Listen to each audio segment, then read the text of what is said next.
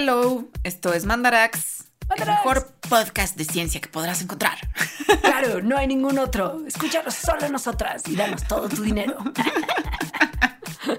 Nos puedes dar tu dinero y apoyar a que Mandarax siga existiendo en patreon.com diagonal Mandarax, donde además si te haces Patreon o mecenas vas a tener ciertos beneficios bien padres como vernos en vivo grabando el programa en YouTube. Sí, este programa está súper bonito porque vamos a hablar de uno de los animales que a lo mejor ustedes decían, ay sí, qué interesante, pero muy extraño, pero nunca habían pensado que era tan interesante y tan extraño que a lo mejor se iba a convertir inmediatamente después de oír este podcast en uno de sus top 5 animales de la madre naturaleza. El elefante. El elefante. Si usted está pensando en el elefante que se columpiaba en la tela de una araña, sí. ¿Qué del elefante? Bueno, primero que son tres especies, no dos, como nos han hecho creer mucho tiempo. Dos en África, uno en Asia. Dos con orejas más grandes, uno con orejas más chicas. ¿Orejas? Vamos a hablar de sus orejas. Son muy interesantes. ¿Trompa? Vamos a hablar de su trompa. Claro que sí. Su inteligencia, tremenda vida en familia y sistema social. Sí.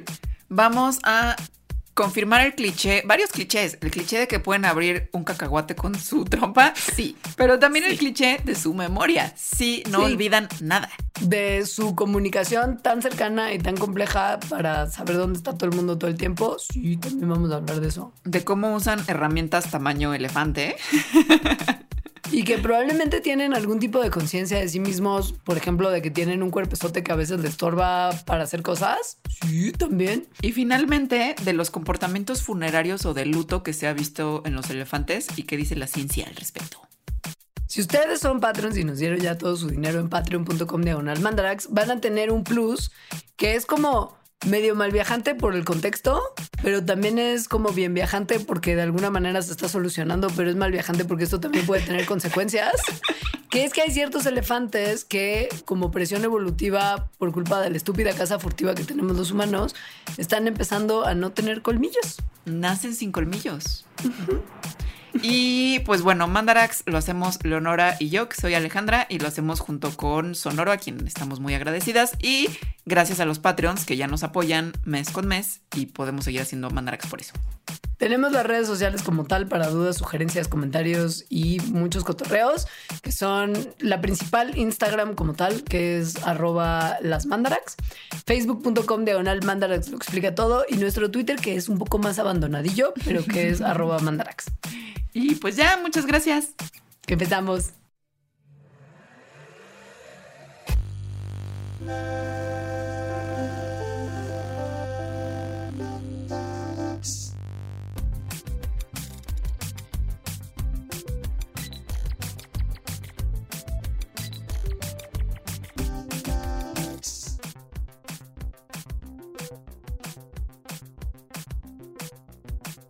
Hello.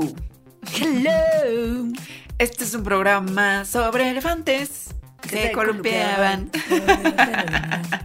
Todo el fin de semana. Todo el fin de semana. No nos pusimos de acuerdo en cantar esto, lo juro. No, pero ¿cuándo nos ponemos de acuerdo? Casi nada. Estas sí. cosas solo pasan. Y además, tenemos el testigo que está con nosotros en la grabación siempre, a Mitzi, una de las productoras de Sonoro, que sabe que no se mencionó el elefante que se columpiaba ni una vez antes de empezar esta grabación y llevamos chismeando como 15 minutos. Los elefantes son criaturas increíbles. Son mamíferos, evidentemente, muy grandes. Súper grandes. Muy grandes. Son los, Súper. son los mamíferos terrestres más grandes. Este. Sí, ¿no? Obviamente. Sí, sí, sí. sí. En- No, al menos en peso. En altura hay, no, hay las No, mano, más pero mano en cintura son los más grandes. Sí, sí, sí. Y viven en muchos lugares, como que siempre pensamos que viven en la sabana y ya, Africana. como en el Rey León. en el safari. Sí, viven en el safari. Ajá. Y sí, sí viven muchos ahí. Sí, Pero sí. también viven en pastizales, hay unos que viven en bosques, recorren muchos kilómetros durante su día a día, entonces también a veces viven en desiertos, en pantanos, todo esto en África y Asia. Hay tres especies de elefantes que reconocemos hoy en día, que dos viven en África y una vive en Asia. Los de África son el elefante africano de la sabana y el elefante africano del bosque. Y el elefante asiático se llama muy originalmente y como con súper creatividad, elefante asiático. Los otros también están súper creativos, ¿eh? O sea, elefante africano de la sabana, Sí. africante- el elefante africano del del bosque. bosque. El de la sabana es el más grande de todos y es como el que es más conocido. O sea, probablemente si ustedes han visto fotos de elefantitos, son esos. Y si quieren saber qué tanto es tantito en términos de su tamañazo, pues si, si lo mides desde su hombro, son 3 o 4 metros, lo que mide como de alto, y pesa nomás leve, un leve, hasta 8 mil kilitos. 8 mil. 8 mil kilos, 8. Junten 8 mil kilos de arroz que ustedes llevaban a sus De chihuahuas. en Ceú, De, kilo chihuahuas. ayuda. De perritos chihuahuas. ¿Cuántos son? ¿Cuántos perritos chihuahuas son un elefante africano de la sabana? Oy- 8 mil. No, yo creo que más. ¿Cuánto ¿No pesa pesan? ¿Cuánto? ¿Cuánto pesa un chihuahua? Menos de un kilo, ¿no? No, Hay unos que tiene que pesan pesar un menos de un kilito, kilo. ¿no? Hay menos que pesan menos de un kilo. Bueno, imagínense 8 mil perritos chihuahuas de un kilo. ¡Ay!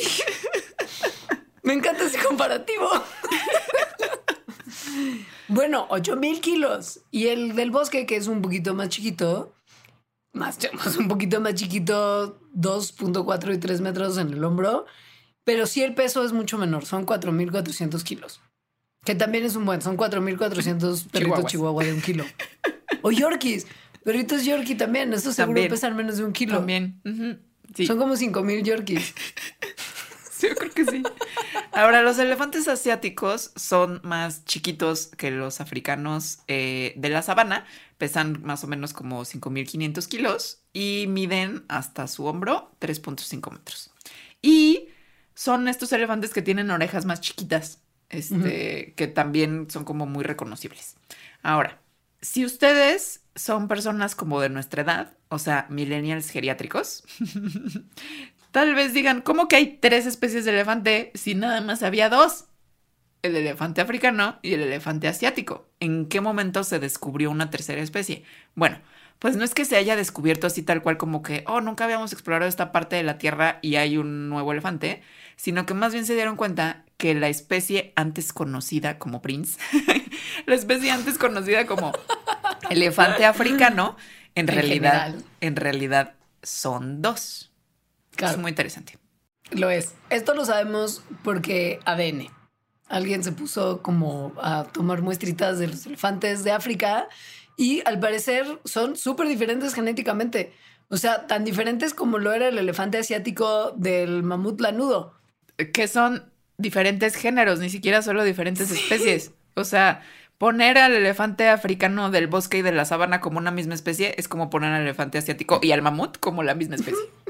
Sí, que no tiene nada de sentido, pero que pues en algún momento como vivían en el mismo lugar a la gente se le hizo fácil. Y pues lo que tienen en común es un ancestro común que vivió hace como unos dos y medio, como entre hace dos y medio millones de años y cinco millones de años, que es básicamente cuando los humanos, cuando los linajes humanos y los de los chimpancés divergieron. O sea, O ya montón. llevan mucho tiempo siendo very diferentes.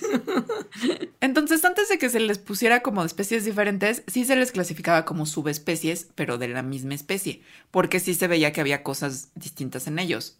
No tan distintas como 5 millones de años y diferencias tan grandes genéticas como entre el mamut y el elefante asiático, pero sí diferencias. Por ejemplo, los elefantes del bosque viven en grupos familiares pequeños y los de la sabana viven en grupos familiares muy grandes, o sea, de más de 10 y hay veces que se ha visto que más de 70, o sea, de verdad, muchos. Eh, y además, pues obviamente viven en hábitats distintos. ¿En qué hábitats crees que vive el, el elefante de la sabana? Permíteme lo pienso un momento porque no hay nada en su nomenclatura que me haría pensar en pistas, pero yo creo que porque son más grandes, los elefantes africanos de la sabana deben vivir en un lugar muy amplio como la sabana. Eres excelente biogeógrafa, sí. Gracias. Es mi área favorita de la biología, te he dicho, ¿no? Y el elefante del bosque, pues vive en el bosque, viven en hábitats distintos. Ahora, esto también hace que en general las especies, si viven en lugares distintos ciertos de sus miembros, pues sean un poquito distintos. O sea, eso no necesariamente las hace diferentes especies. Y es por eso que decían, ah, bueno, pues es normal que uno esté más chiquito, el otro esté más grandote, que tengan comportamientos diferentes, pero básicamente son la misma especie. Pero no. Pero no. La realidad es que esto, no, a ver, sí se descubrió hace poco, pero llevaban discutiéndolo varios años, ¿eh? Lo único fue que en 2001 se encontró la evidencia de DNA que confirma que son especies separadas. Pero hay otros estudios que había en esa época que eran como confusos, que mostraban que por lo menos un número pequeño de elefantes de la sabana compartían DNA mitocondrial, que sabemos que es información genética que solamente se hereda vía materna, porque hicimos un mandarax entero de la mitocondria, y ustedes que han oído todos los mandarax se acuerdan perfecto de esto, con los elefantes, con algunos elefantes del bosque, que quiere decir que como los humanos y los neandertales, hubo que veres que entre algunos elefantitos de la sabana y unos del bosque, now Keith, hace unos como, pues como a partir de 500 mil años, más o menos, llevan dándose besotes. Entonces eso confundió a la gente que lo estudiaba.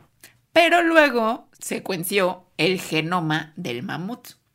Y el genoma del mamut, el mamut lanudo que vivió en América, fue lo que hizo que, que se dijera, ah, miren, o sea, que se pudiera comparar con los genomas de los, de los elefantes que viven ahora y decir, ok, hay tantas diferencias entre el mamut y el elefante asiático como las diferencias que hay entre las subespecies en ese momento de elefantes africanos.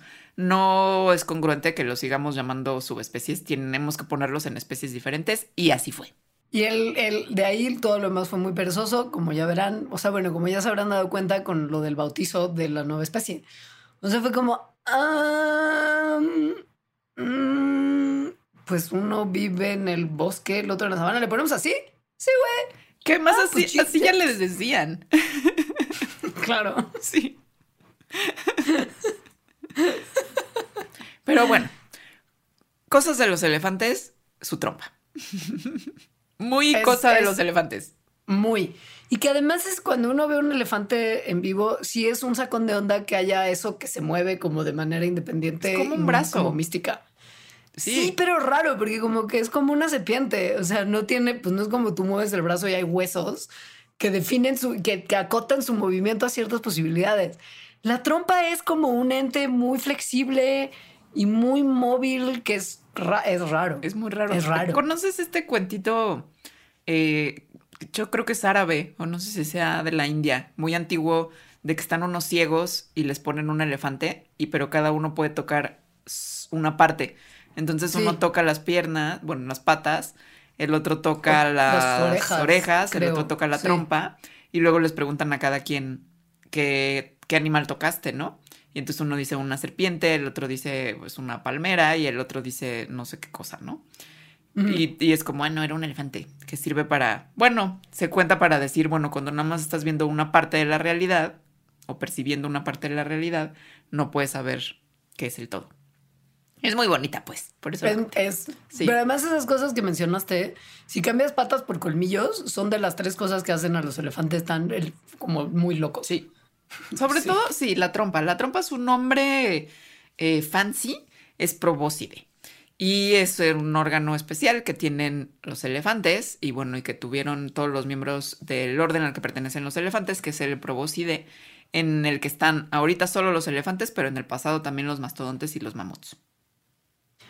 La trompa es rara porque es para empezar una fusión de dos partes que en otros animales están separados, que es el labio de arriba y la nariz. O sea, si ustedes están viendo en YouTube, imagínense que hicieron esto y eso es la trompa. Solo que, pues, con los eh, fosas nasales puestas en la puntita de la trompa. Es algo rarísimo. Es, sí. Y es súper grande y súper poderosa. O sea, la trompa nada más en un macho adulto pesa como 130 kilos. Que ya nos dijeron en la transmisión de YouTube en los comentarios que un chihuahua pesa entre 1.5 y 3 kilos. 3 kilos me parece mucho para un chihuahua. Es un chihuahua gordo. Es un chihuahua gordito.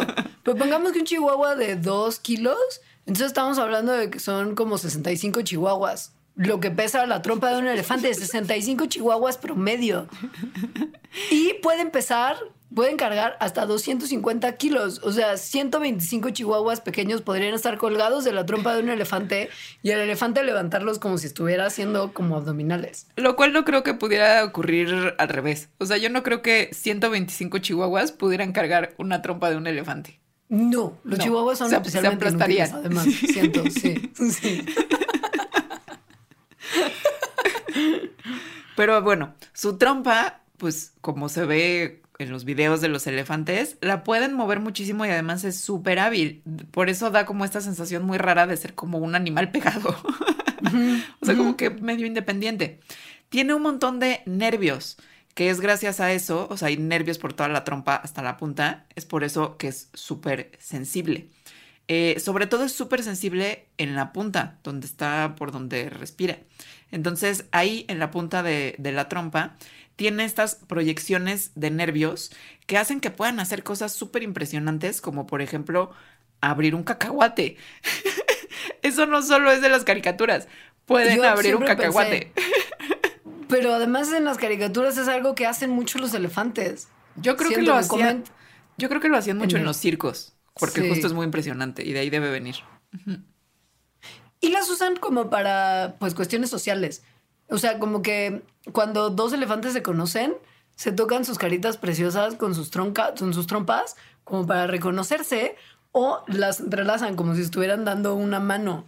Pero no es como de, hey, compa, high five, sino que probablemente tiene que ver con entrar en una dinámica de confianza el uno con otro y también calar qué tan fuerte es el otro elefante. Porque como siempre vida salvaje, posible conflicto a la menor provocación, mejor siempre tener calados a todos los otros individuos en qué tanto te podrían dar un trompazo y, y en caso de pelear, pues que perdieras contra él, ¿no? Luego la trompa también la usan para comer y para beber. Em, para beber, beben de una forma rarísima, que es que aspiran agua por la trompa, pero luego, obviamente, esa no se la llevan porque llegaría a sus pulmones porque, Porque por respiran. Ajá. Sino que meten, o sea, como si metieras tantita agua por un popote a la nariz y luego la echan con su trompa a la boca. Y como les sirven como manitas. Ajá, porque comen También. así medio también, o sea, con la trompa agarran como pasto y plantas y se la llevan a la boca con eso. O Porque un cacahuate. O un cacahuatito. Un. Un cacahuatito. Son herbívoros y comen muchas plantas, no solamente como hojas de los árboles, como también se ven en los documentales de la naturaleza, sino que tu pasto y fruta y raíces, básicamente se comen un poco lo que sea de plantas porque tienen que comerle como 100 kilos de comida, 50 chihuahuas, y 100 litros de agua por día. Es más o menos lo que necesitan esos 8000 kilitos para estar fuertes y sanos. 50 chihuahuas al día. en peso, pues. Empezó, empezó. Y también lo usan, usan la trompa como no solamente para agarrar pasto para comer, sino pasto y polvo para echarse encima. Porque todo el tiempo se están echando encima mugre. O sea, pero imagínense que es como si ustedes aspiran, como que agarren una montañita de tierra, la aspiran por la nariz y luego se echan en el cuerpo como para que el polvo los cubra. Eso sería más o menos lo que hacen los elefantes. También es como, Como- protector solar. Exacto, porque pues así les pega menos el sol y también les pican menos los bichos. Son muy listos los viven. elefantes, como iremos revelando a lo largo de este programa. Sí. Todos los clichés son verdad. Todo lo que usted había oído de la inteligencia y la memoria de los elefantes, spoiler alert, lo vamos a ir develando, pero sí es legit. Y también lo del cacahuate es legit. Muy tremendo. Es muy tremendo. Nunca pensé. Ahora, siguiente característica muy típica de los elefantes. Sus orejotas. Son lo máximo. Son lo máximo. Son como 20%, sobre todo en los elefantes africanos, que son los más orejones. Son el 20% de la superficie completa del elefante. Eso es mucho. Son muy grandes. 20, o son sea, muy grandes. Cuando, cuando ves, sí, cuando ves un elefante son, son masivos.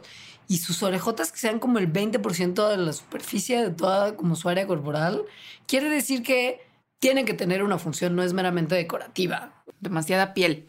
Entonces, las orejotas en los elefantes tienen varias funciones.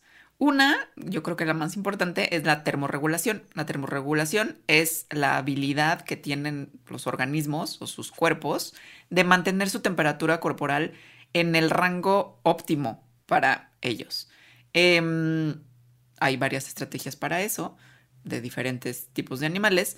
En los elefantes que viven en climas muy cálidos, entonces lo, lo- digamos que una necesidad que tienen es transferir el exceso de calor corporal hacia afuera.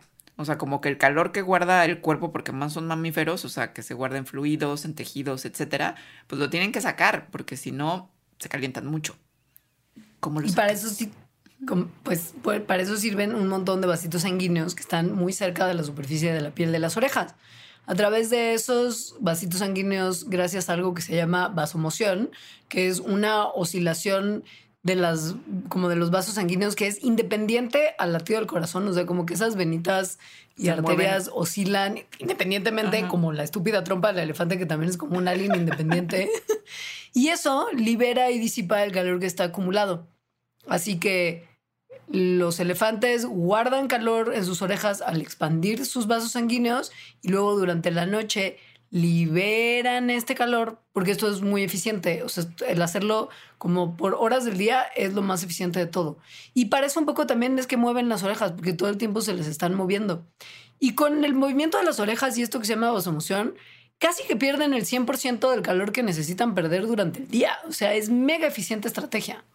Ahora, además de servirles para eso, que es lo principal, también les sirve pues para escuchar, como nuestras orejas en general, es decir, para dirigir los sonidos del ambiente hacia el oído interno. Entonces, y además, pues sus orejas les ayudan a comunicarse entre ellos. Es decir, hay señales de cómo ponen las orejas y su ubicación y lo que hacen con ellas que les avisan a los otros elefantes o a otros animales cosas, generalmente cosas como de intimidación, o sea, como que les hacen ver más grandes y con eso intimidan. Como cuando tu gatito se esponja, que cree que se ve como grande y amenazador. Bueno, y si, han Aquí visto, también. y si han visto videos de elefantes justo siendo intimidantes, sí son muy intimidantes. Porque, ¿sabes? Es como una masa gigante de 8000 kilos que se está enojando contigo y eso es de mucho pánico. De 4.000 chihuahuas De- promedios. Imagínate. De hecho, cuando, cuando estás en, en si- situación safari, a las cosas que más le tienen miedo los guías es no a los leones y gatos gigantes que están como de verdad medio echando la hueva todo el día. Entonces es difícil además porque como tú estás muy alto y en un coche que es grande, como que no te ven como una presa potencial. Pero hay de ti, hay de ti, si por alguna razón haces enojar a un elefante. Porque los elefantes cuando se enojan es como por más jeep y 20 personas que haya adentro, te van a voltear y te van a pasar por encima con la trompa en la cintura. Vaya. Entonces sí es muy amenazador, muy amenazador. Y es como de nadie se mueva porque ese elefante está sacado de onda. Y es como de Dios No, no. sí, y sobre horror. todo es cuando, cuando están sus crías cerca y sienten que de alguna manera están siendo amenazadas. Y se pone darks. Se pone muy darks. Porque además, con esto de las crías, los elefantes tienen una vida social y familiar bastante compleja y nutrida. La vida social de los elefantes que se juntan pues, como en, en grupos, en, en manadas, tiene una estructura matriarcal. Eso significa que hay una hembra, que además es la más vieja, que es la matriarca y que es la líder y la que está como a cargo, ajá, que es increíble. Lo máximo. Entonces las manadas de elefantes están compuestas por esta hembra mayor eh, líder y otros miembros de la familia, que pueden ser otras hembras y además los chiquitos. Entonces, dependiendo de la especie de elefante y de los grupos de elefante, pero en general lo típico es que sean como de 6 a 20 mem- miembros, pero como ya dijimos, puede haber más, más, ¿no? O sea, grupos más grandes. Mucho del tamaño del grupo depende de la cantidad de comida que haya disponible, ¿no? En el ambiente en el que están. Cuando la familia o este grupo ya es muy grande, entonces se divide en grupos más chiquitos que pues ya cada quien se va por su lado. Ahora esto de que la matriarca sea también como la hembra más vieja tiene mucho sentido con muchas de las cuestiones que tienen que ver, por ejemplo, con su memoria, de las que hablaremos un poquito después, como de por qué es tan prodigiosa la memoria de los elefantes. Pero es importante que la líder de la manada sea alguien con edad, porque se acuerdan súper bien de cosas como dónde eran los mejores lugares para encontrar comida y agua, dónde protegerse, dónde hay buenos spots para protegerse del sol y de depredadores hay como mucho conocimiento de, cómo lidiar con otros miembros de la familia y con otros elefantes que te encuentras, de así que es transmitido de alguna manera por la matriarca a miembros más jóvenes de la familia. Y que sí, ahora sí que más sabe el diablo por viejo que por diablo en este caso en particular. Está increíble. Y las la matriarcas, las matriarcas viejas sí comparten muchísima información valiosísima con el resto de su manada que hace que esa manada pueda sobrevivir mejor en condiciones que normalmente no son las más cómodas para nadie. Está increíble que sea la matriarca, no por ser la más fuerte, sino por ser la más vieja, porque tiene más experiencia. Es tal cual Sí. eso. Sí, Y como tiene más experiencia, sabe mejor qué hacer. Claro, Sí, y a dónde ir bonito. y cómo lidiar. Sí, sí, Sí, sí, sí. sí, sí. El, el sistema que los elefantes tienen de reproducción es eh, la poliginia, que es que tienen varios... eh, cada macho puede reproducirse con varias hembras. Eh, y, pero en esto está involucrado que las hembras son quienes deciden y además también hay competencia entre machos para acceder a la reproducción con las hembras. ¿Qué pasa con los machos? Si los grupos son generalmente pues de puras hembras con sus cachorrillos, pues los machos viven en como otros grupos aparte de bachelors. o a veces también viven solos. Son como los batillos de los memes de. Pero trae morras guapas a la fiesta. Así como de un, como cinco güeyes en un, en un todos como, como con ojo cruzado. Sí. Pero independientemente de esto y que tengan como su club de hembras con babies y su club de machines solos, la realidad es que sus sociedades son súper complejas y se comunican muchísimo entre sí. Entre miembros del grupo y entre miembros del grupo y potenciales machos reproductivos. O sea, sea, entre grupos como- también. Sí, Ajá. y se comunican a larga distancia y a corta distancia. O sea, a larga distancia hablamos de vocalizaciones infrasónicas y señales químicas que les permiten comunicarse a muchos kilómetros de distancia, que es súper así como de cómo puede ser que, o sea, de verdad, ¿cómo?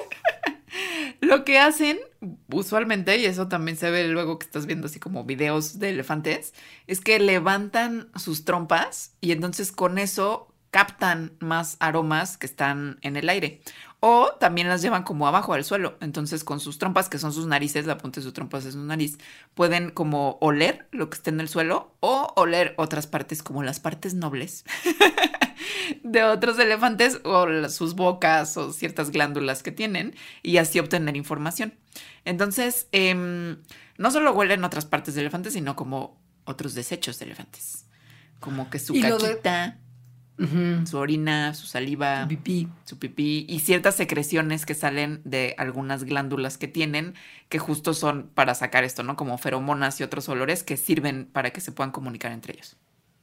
Lo de las vocalizaciones infrasónicas, que suena como mega, como de ciencia ficción, son sonidos que se conocen como estruendos, que tienen un pitch muy bajo y que caen abajo del rango de sonidos que los humanos que escuchamos, la verdad, muy mal, podemos detectar. Y estos sonidos que hacen, que son, y por eso se llaman infrasónicos, los ayudan a comunicarse entre sí e identificar otros elefantes en distancias de hasta 3.5 kilómetros. O sea, hacen unos ruidos que abarcan 3.5 kilómetros de distancia. Y cuando están cerca también conviven un buen con vocalizaciones y con comunicación táctil, como lo de agarrarse con sus trompitas, y cues visuales, o sea, como señales que, que detectan a través de la vista. O sea, están cotorreando todo el tiempo. O sea, el típico... ¿No? De trompeta. Sí, es un sonido que además sí se le llama, bueno, su nombre eh, fancy otra vez es barrito o barritar, pero usualmente le decimos como la trompeta del elefante, ¿no? Y con este sonido mues- muestran típicamente cuando están felices, cuando tienen miedo o cuando están como muy excitados por alguna razón. Pero hacen muchos otros sonidos, o sea, gruñen, rugen, hacen una especie de ladrido, gritan, hacen algo que se parece al llanto, todo con diferentes propósitos. Y también hacen sonidos que tienen que ver con otros objetos. O sea, como que de repente empiezan como a batear el suelo con un tronco para hacer un sonido o con sus colmillos empiezan a, a golpear árboles para hacer sonidos. Y se acuerdan. Esos güeyes se acuerdan de, De, de todo. todo. Pero de todo. De todo. O sea, lo de que te dicen que tienes así como tu tía de, ay, es que ese niño tiene memoria como de un elefante. Sí. Ese dicho está ahí por algo. Es, o sea, que, güey, sí, no se olvidan de muchas cosas. Como por ejemplo, de una cara que en algún momento conocieron. Y esto se ha visto en estudios. Por ejemplo, una investigadora que trabaja en el santuario de elefantes que hay en Hohenwald, Tennessee, porque es un excelente lugar para un santuario de elefantes. Siento que es donde uno se imaginaría que viven mejor. Se reportó en 1999 que había una elefanta que vivía ahí desde hace muchos años, que se llamaba Jenny, que en algún momento conoció a Shirley, que era una elefante asiática, y se puso muy nerviosa. O sea, ansiedad mil, no se le podía como controlar a Jenny cuando vio a Shirley. Y esto era porque Shirley y Jenny ya se conocían. O sea, y Jenny no era la única. Shirley también, en el momento que vio a Jenny, también como que, como que ahora sí que le cambió la cara y se puso como súper animada y se empezaron a checar con sus trompas y era como si dos amigos de hacía muchísimos años hubieran encontrado después de no haberse visto en años. ¿no? O sea, era, era demasiada emoción. ¿no? O sea, como demasiada excitación en dos animales sin que llevara a la agresión. Porque luego cuando hay mucha excitación, como que es porque se van a pelear. Y aquí nada más era como que estaban muy emocionadas. Y además con sus trompitas se estaban como reconociendo los cuerpos. O sea, veían que con la trompita cada una de las elefantas tocaba a la otra, por ejemplo, donde tenía cicatrices. Y entonces no sabían por qué pasaba esto. Resultó que Shirley y Jenny, las elefantas, sí se habían conocido muchos años atrás. En el circo. Seguro abriendo cacahuates. Estaban los dos trabajando en el Carson and Barnes Circus, que 23 años antes habían compartido durante unos cuantos meses espacio en ese circo. O sea, Jenny sí había trabajado en ese circo un montón de tiempo, pero Shirley había convivido con ella solo unos meses, 23 años antes, y las dos elefantas se acordaban de la una de la otra y tuvieron un momento de reencuentro. Y se emocionaron al verse. ¡Güey! Y además eran especies diferentes de elefantes. O sea, ni siquiera una era asiática, otra era una elefante africana. Era como. Pero eran amiguis del circo de que habían convivido 23 años antes. Seguro se la pasaban pésimo en el circo también. pero bueno. Por eso checaban sus cicatrices. ¡Qué bajón! Este poder increíble que tienen los elefantes de eh, acordarse de cosas, se cree que es parte de sus estrategias de adaptación, o sea, que es parte, gracias a eso, que sobreviven en el medio ambiente. Las matriarcas elefantas se ve que son además las que tienen como mejor memoria, o sea, que guardan como un conocimiento social gigantesco que es esencial para que sobrevivan sus grupos, sus familias. Em, y esto se ha visto además que entre más viejas, es decir, más experiencia y por lo tanto más recuerdos y memorias tengan las matriarcas, saben mejor qué hacer y por lo tanto los grupos a los que liderean les va mejor allá afuera. Para ponerlos en contexto, que sepan que los elefantes viven como entre 50 y 60 años, o sea, son animales súper longevos. Y una investigación que se hizo por la Universidad de Sussex descubrió que grupos de elefantes que tienen matriarcas ya muy viejitas, onda 55 años, que es muy mayor, tienen mayores posibilidades de cuando se enfrentan a una amenaza entrar como manada a una postura defensiva que las manadas que tienen una matriarca más joven, como de 35 años. Por ejemplo, cuando se encuentran con un elefante desconocido, ¿no? Llega un güey como, ¡hey, qué hay, manada! Y entonces los que están en una manada con una matriarca más vieja es como, no, wow, defensa. En cambio, con matriarcas más jóvenes no se ponen tan a la defensiva. ¿Por qué? Porque las matriarcas mayores saben que este tipo de desconocidos muchas veces llegan a armarla como de jamón con el grupo y que muchas veces esto deriva en elefantitos bebé lastimados por el conflicto. Y las matriarcas más jóvenes no tienen la misma experiencia, entonces no son tan defensivas cuando se enfrentan a estas circunstancias. Luego se ha visto otras cosas muy impresionantes, como por ejemplo, estaban estudiando a tres manadas distintas de elefantes en Tanzania, en un parque nacional, en 1993, que hubo una sequía severa. Entonces, lo que estaban viendo es, por ejemplo, que los grupos se podían reconocer entre ellos, o sea, como que ya se conocían, sabían qué eran, pero cada grupo estaba como independiente. Y además que los grupos también sabían y se acordaban de rutas, de diferentes tipos de ruta para encontrar agua y comida, porque pues había sequía, ¿no? Y había muchos lugares en donde generalmente iban y pues estaban secos. Pero entonces vieron que dos de los grupos tenían matriarcas, uno que tenía una matriarca de 38 años y el otro la matriarca tenía 45 años. Y que estos dos grupos se fueron por un lugar, o sea, como que llegaron a un lugar donde está, usualmente tomaban agua, vieron que estaba seco y se fueron a otro, o sea, agarraron otro camino. El tercer grupo tenía una matriarca más joven, que no era radicalmente más joven, o sea, tenía 33 años, los otros 38 y 40, las otras 38 y 45. El grupo de, 30, de la matriarca de 33 como que se quedó ahí, o sea, no se fue a otro lugar. Bien, bueno, lo que sucedió es que al grupo de la matriarca de 33 les fue súper mal. O sea, se murieron muchísimos chiquitos, grandes también se murieron, en fin, porque se murieron de sed, tal cual.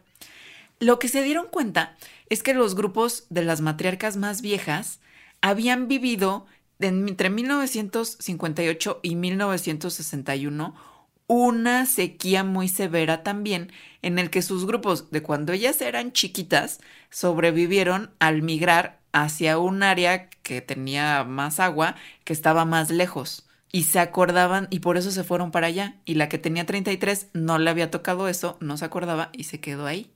Otra cosa que es muy tremenda fuera de esto, que es como de, güey, esas elefantas se acordaban de algo que había pasado hacía décadas. Hacía más de 30 responder años. a ello.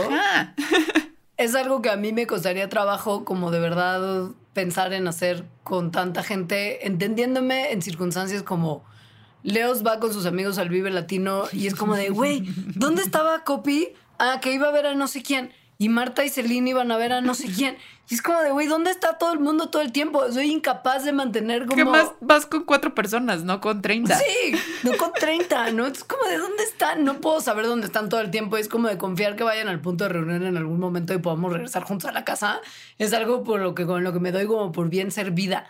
Pero los elefantes en sus manadas pueden mantener como clarísimo, como clarísima noción de dónde están hasta 30 de sus compañeros de manada en cualquier momento dado. 30, con los que viajan además muchos kilómetros porque se mantienen en muchísimo movimiento.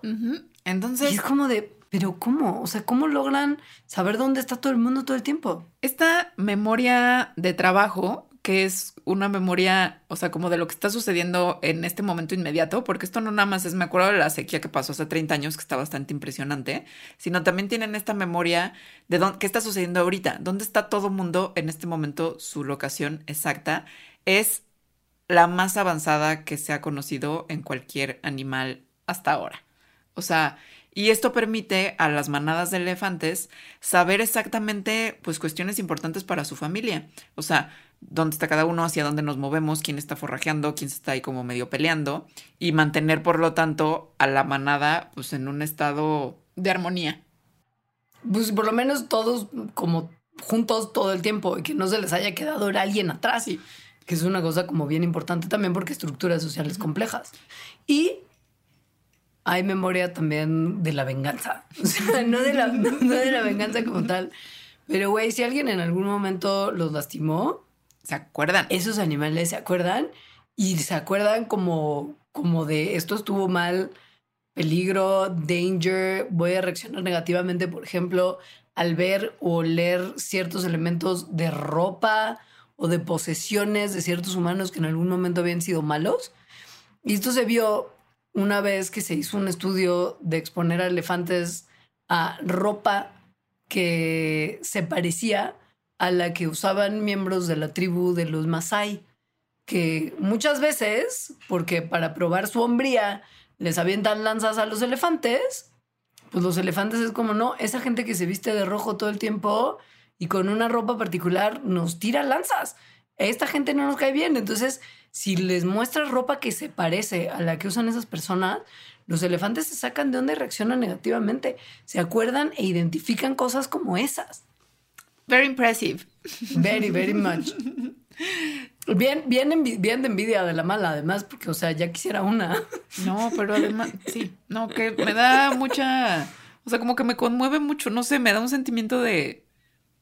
Hay unos animales increíbles que además deben tener una vida interior compleja e interesante, si lo que vemos de ellos es así.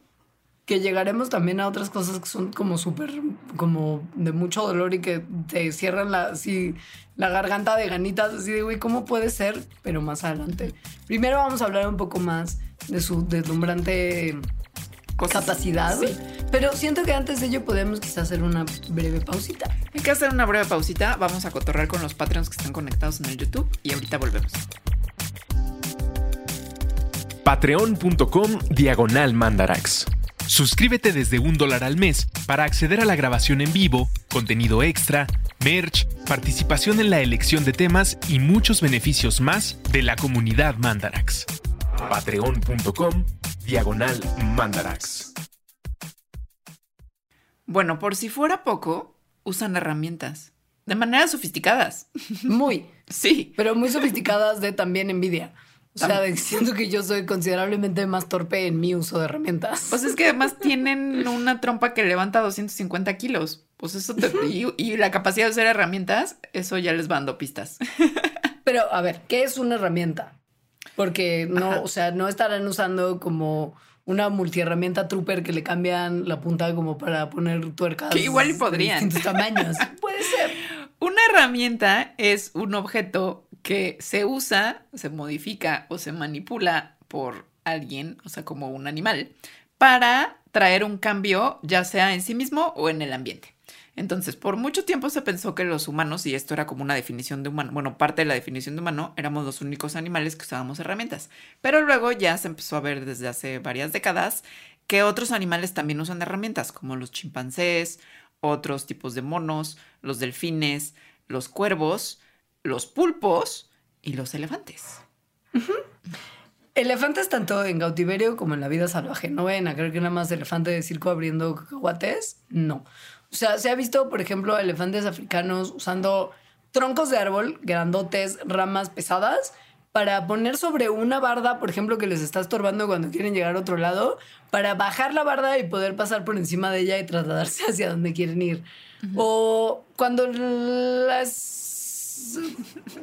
como para personas o algo se les muestran amenazadoras y es como de así ¿Ah, pues voy a agarrar un palo y lo voy a aventar hacia ese vehículo que me está molestando. Un palo slash tronco.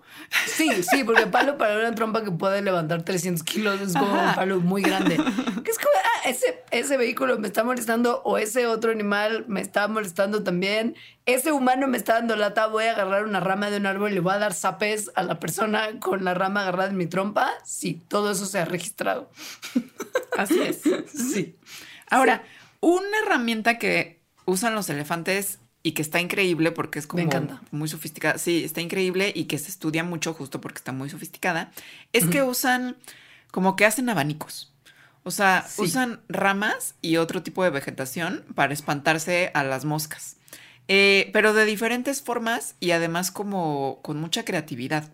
O sea, se ha visto que em, se, o sea, bueno, en primer lugar, que sí, el que estén, el que agarren ramas o cosas de vegetación y como que se abaniquen tal cual, sí hace que tengan menos moscas durante el día. O sea, que no nada más lo están haciendo randomly y que no, y que no solo es randomly, sino que más sí es eficiente. Em, pero además también se ha visto que pueden modificar las ramas que usan, o sea, como que pueden construir sus abanicos de diferentes formas para que justo sean mejores abanicos. Se les ha dado, o sea, como en experimentos a elefantes eh, materiales, como por ejemplo ramas muy largas o con como arbustillos, que en realidad eso no hace un buen abanico. Y entonces los elefantes los ven y dicen, ah, pues esto está muy largo, lo corto. Con mi trompa. Porque puedo. Ah, esto tiene así como muchas ramillas, como un arbustillo. Ah, pues lo puedo. Con mi trompa, porque sirve para eso. De manera que se construyen sus herramientas de una forma que sean más eficientes para espantarse a las moscas. O sea, se hacen unos abanicos mejores. Y también pueden usar herramientas que no necesariamente quedaba claro que fueran herramientas originalmente para resolver problemas. O sea, como que aprenden por, por mecanismos que no es prueba y error. O sea, como que es como de, ah, esto me puede servir para esto y no es, intenté siete cosas distintas y logré a la octava resolver el problema con lo que hay a mi alrededor. Y que son cosas que nunca habían visto. Nunca. Por ejemplo, en un zoológico en Washington, para experimentar justo sobre esta capacidad de los elefantes, colgaron ramas que estaban muy nutritivas y muy deliciosas y muy, qué maravilla, me las quiero comer todas si fuera un elefantito, pero como a una altura que los elefantes no podían necesariamente alcanzar. Entonces, les presentaban a los elefantes una de dos opciones, o una como tina de aluminio o un cubo de plástico como para ayudarles a en algún momento tratar de alcanzar el alimento. Y uno de los elefantes dijo, ¡uh, cubo de plástico! Perfecto. Movió el cubo a la parte como justo abajo de las ramas, lo pisó con sus dos patitas para conseguir más altura y alcanzó las ramas que estaban súper deliciosas y súper nutritivas, aun cuando jamás en la vida se le había entrenado a ese elefante para mover objetos, para alcanzar cosas. O sea, el elefante vio el cubo y dijo, si yo me paro aquí, voy a poder alcanzar esta comida que no alcanzó porque soy un chidazo. Entonces, con todo esto, tal vez no sea de sorprender que muy probablemente los elefantes sean conscientes de sí mismos. Ahora, esto de la conciencia de uno mismo es un concepto medio ambiguo. y sobre todo también es muy difícil de probar en quien sea. O sea, incluso en otro humano no sabes bien si es consciente de sí mismo o no. Como un bebé.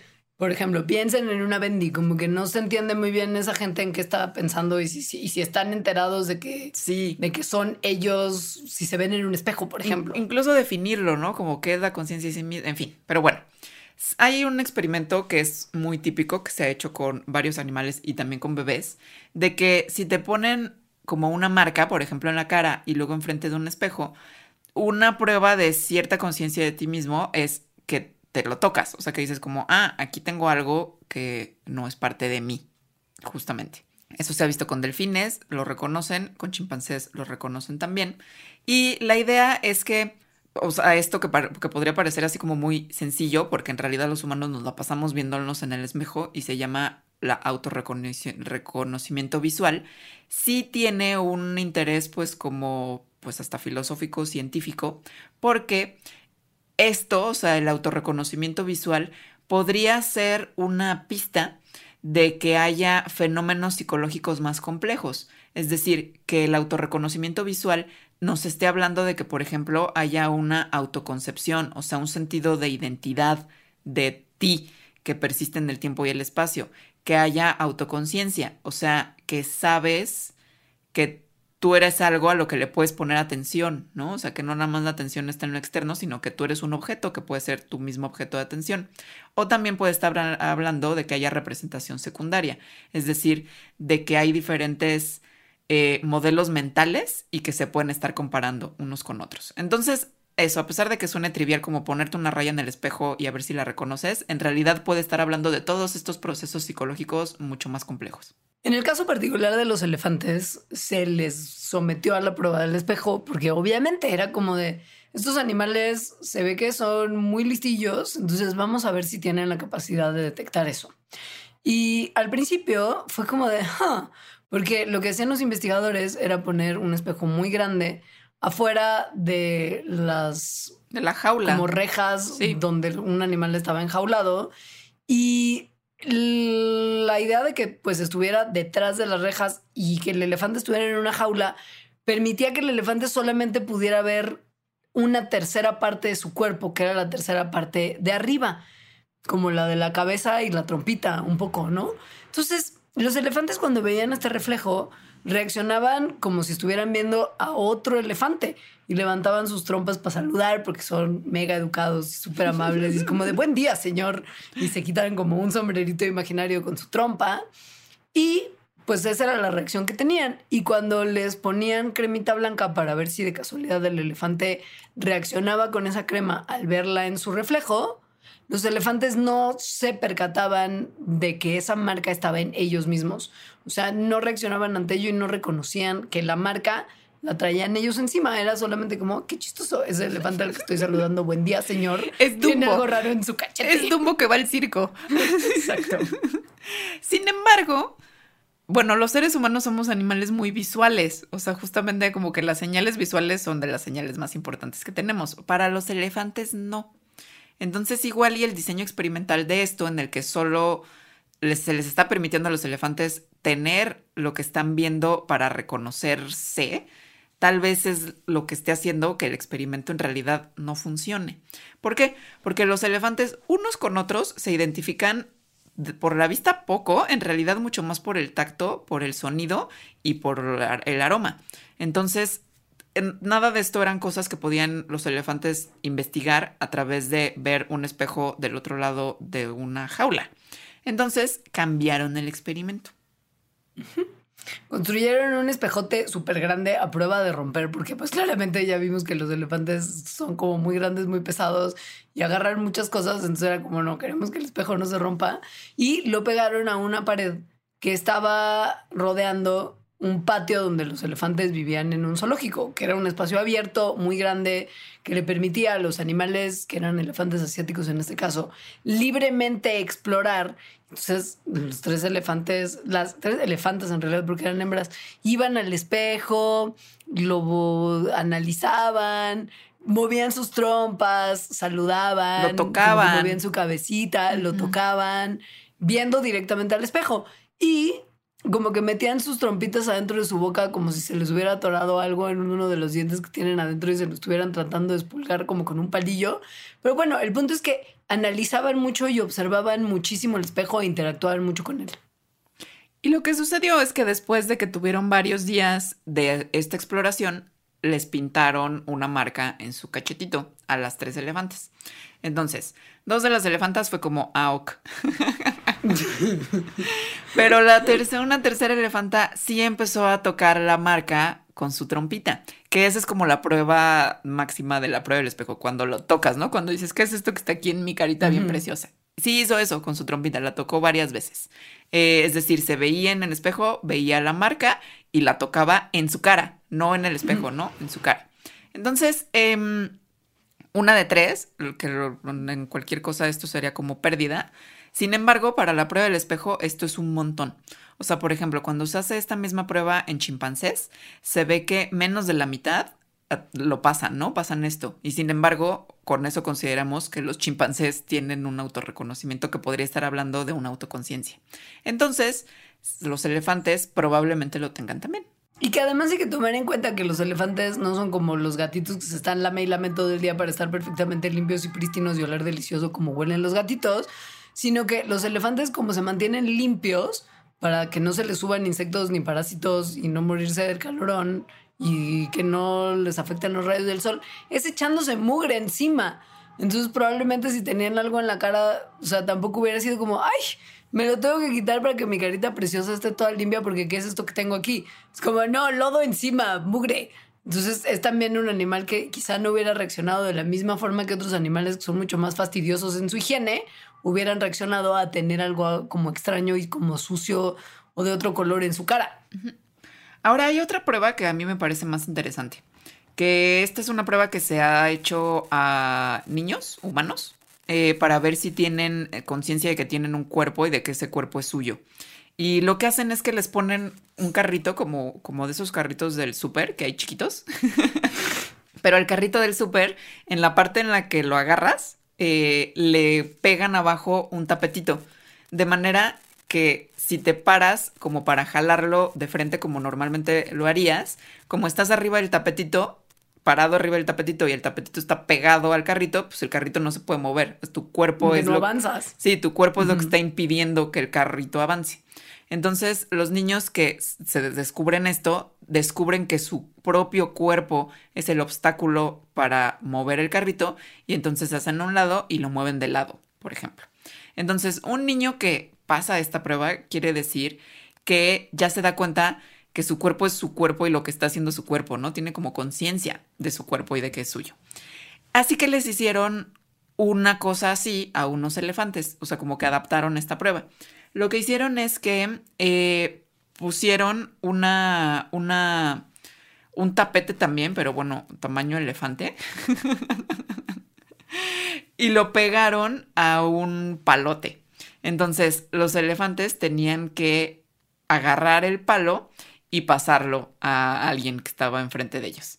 Pero entonces cuando agarraban el palo se paraban encima del tapete que estaba pegado al palo y pues entonces no lo podían mover. Sin embargo, se dieron cuenta.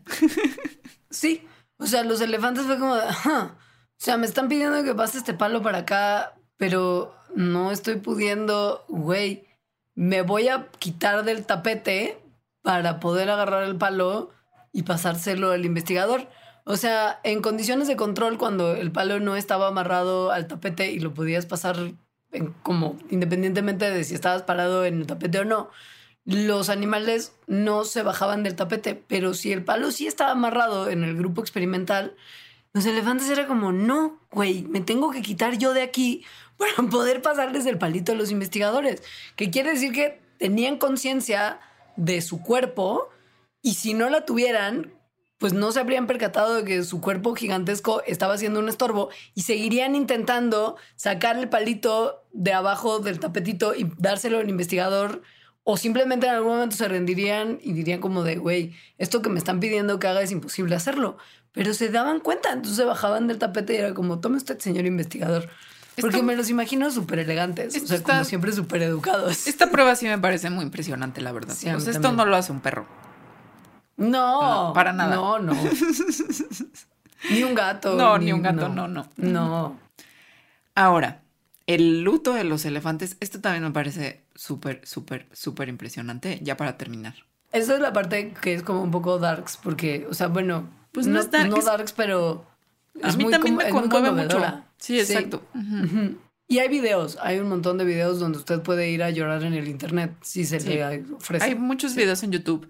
Hay, hay, muchas historias este, de elefantes, sobre todo elefantes asiáticos, que al parecer están como teniendo un luto por sus muertos. Esto es algo que, esto como que hay muchas historias, muchas anécdotas.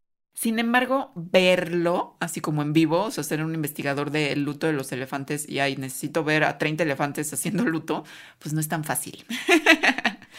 o, sea, que te toque eso. Em, estos elefantes además que se están moviendo como entre ambientes que son más bien boscosos, selváticos, pues sí, no es fácil encontrárselos y menos encontrárselos en este comportamiento en particular. Entonces eso ha hecho que el estudio científico de las prácticas funerales de los elefantes pues sea muy difícil. Por lo tanto, los científicos dijeron, ¿qué podemos hacer? Vamos al YouTube. Porque sí hay muchos videos donde la gente que ha tenido de casualidad la suerte de presenciar este tipo de conductas, muchas veces la ha registrado.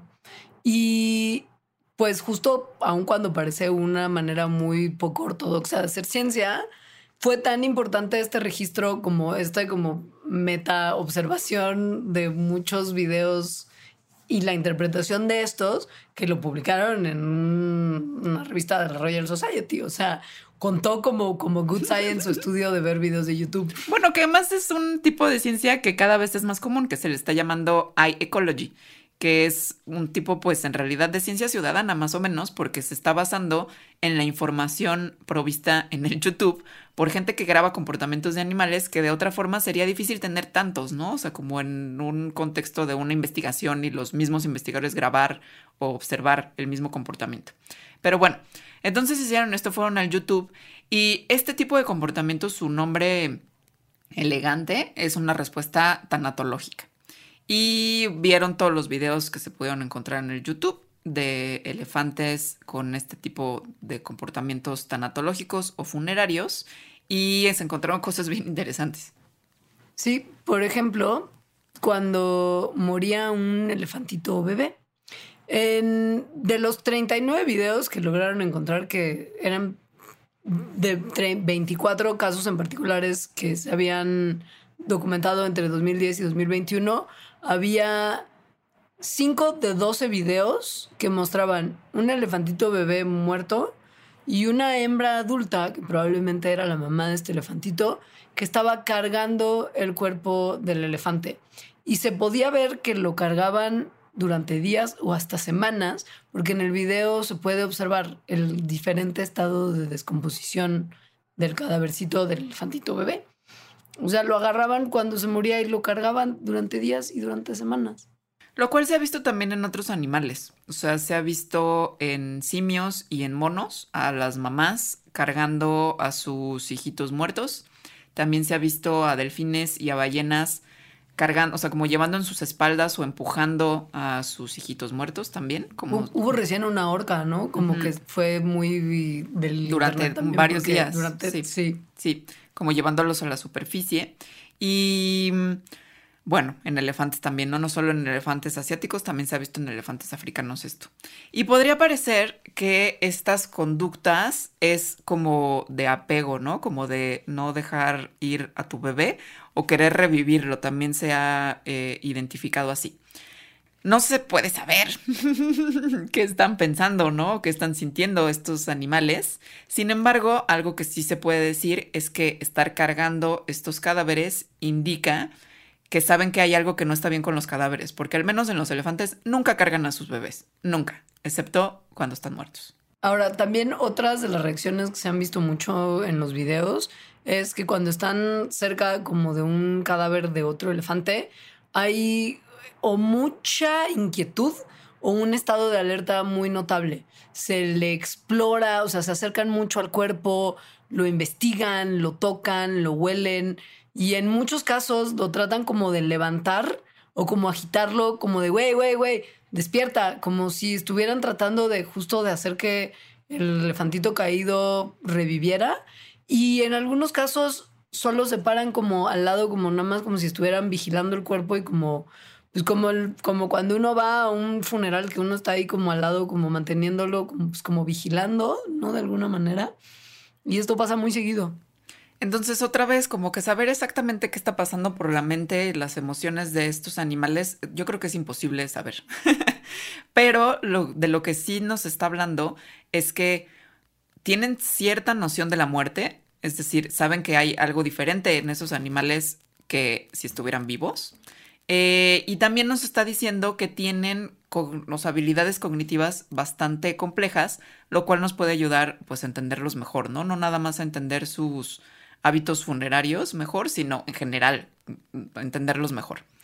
Ahora también, como llevándolo al plano humano, pues también es difícil de saber, ¿no? Cómo cada humano se está tomando la muerte, por ejemplo, o sea, el concepto de muerte. Muy probablemente o más bien, como que la sensación, las emociones experimentadas por los humanos, la emoción primaria, pues es de pérdida cuando alguien se muere, tal cual, ¿no? O sea, como que la muerte es, el concepto que tienes de muerte en realidad es bastante raro, ¿no? Porque más no se muere tanta gente cercana todo el tiempo. Y se cree que en los elefantes, pues es algo así también, o sea, como que están experimentando y a partir de su comportamiento estamos pensando que experimentan una sensación como de pérdida y reaccionan emocionalmente, o sea, tienen una respuesta emocional a perder a uno de su manada. Ojo, justo en términos de, y, por eso hemos sido tan cuidadosos a lo largo de este programa, en términos de que, porque luego se, se hace muy fácil, ¿no? Como achacarle a animales cosas que nosotros los humanos entendemos medianamente bien en humanos, como el concepto, bueno, que ni siquiera tanto, pero como el concepto de inteligencia, no como que antropomorfizar o darles como como definiciones humanas a comportamientos de otros animales es no es necesariamente apropiado y es una línea delgada que se cruza todo el tiempo. Sí lo que se puede ver sin lugar a duda es que hay una respuesta emocional.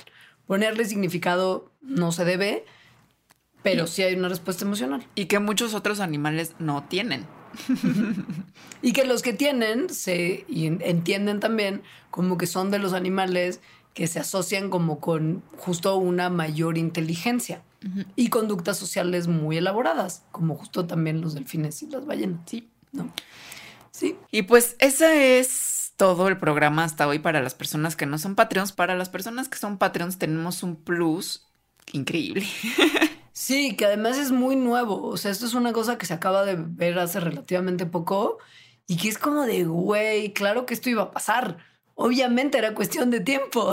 Tiene que ver con la caza furtiva que se les hace a los elefantes por sus colmillos, que son de marfil, pero que ha llevado a que evolucionen a nacer sin colmillos.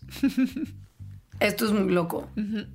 Ahora, ¿qué se preguntarán ustedes? A lo mejor, si no oyeron la primera parte de este programa o no les cayó bien el 20 cuando lo escucharon, ¿Qué es ser Patreon y cómo tengo acceso a esta mágica información?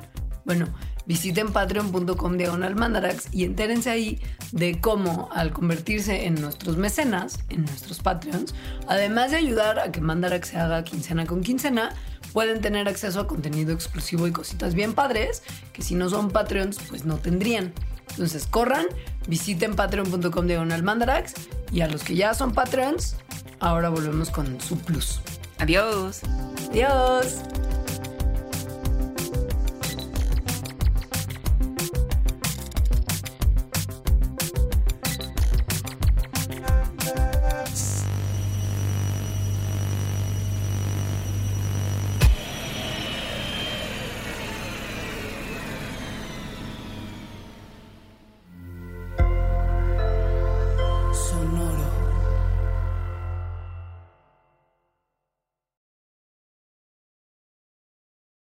Expansión Tecnología.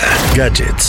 Lanzamientos, reportajes y el negocio de las tecnológicas. En 10 años, el metaverso aportará 5% al PIB de Latinoamérica. Internet ha representado muchos cambios para el mundo y la religión no se ha escapado de ello. Los mexicanos cada vez tenemos casas más tecnológicas. Todo en menos de 5 minutos. Top Expansión Tecnología. Xbox tiene una nueva multa. Adam Mosseri, director de Instagram. Top Expansión Tecnología. De lunes a viernes, a partir de las 6 de la mañana. Step into the world of power, loyalty, and luck. I'm gonna make him an offer he can't refuse. With family, cannolis, and spins mean everything. Now, you wanna get mixed up in the family business. Introducing The Godfather at ChumbaCasino.com. Test your luck in the shadowy world of The Godfather slot. Someday, I will call upon you to do a service for me. Play The Godfather now at ChumbaCasino.com. Welcome to the family. No purchase necessary. VGW Group. Void where prohibited by law. 18 plus. Terms and conditions apply.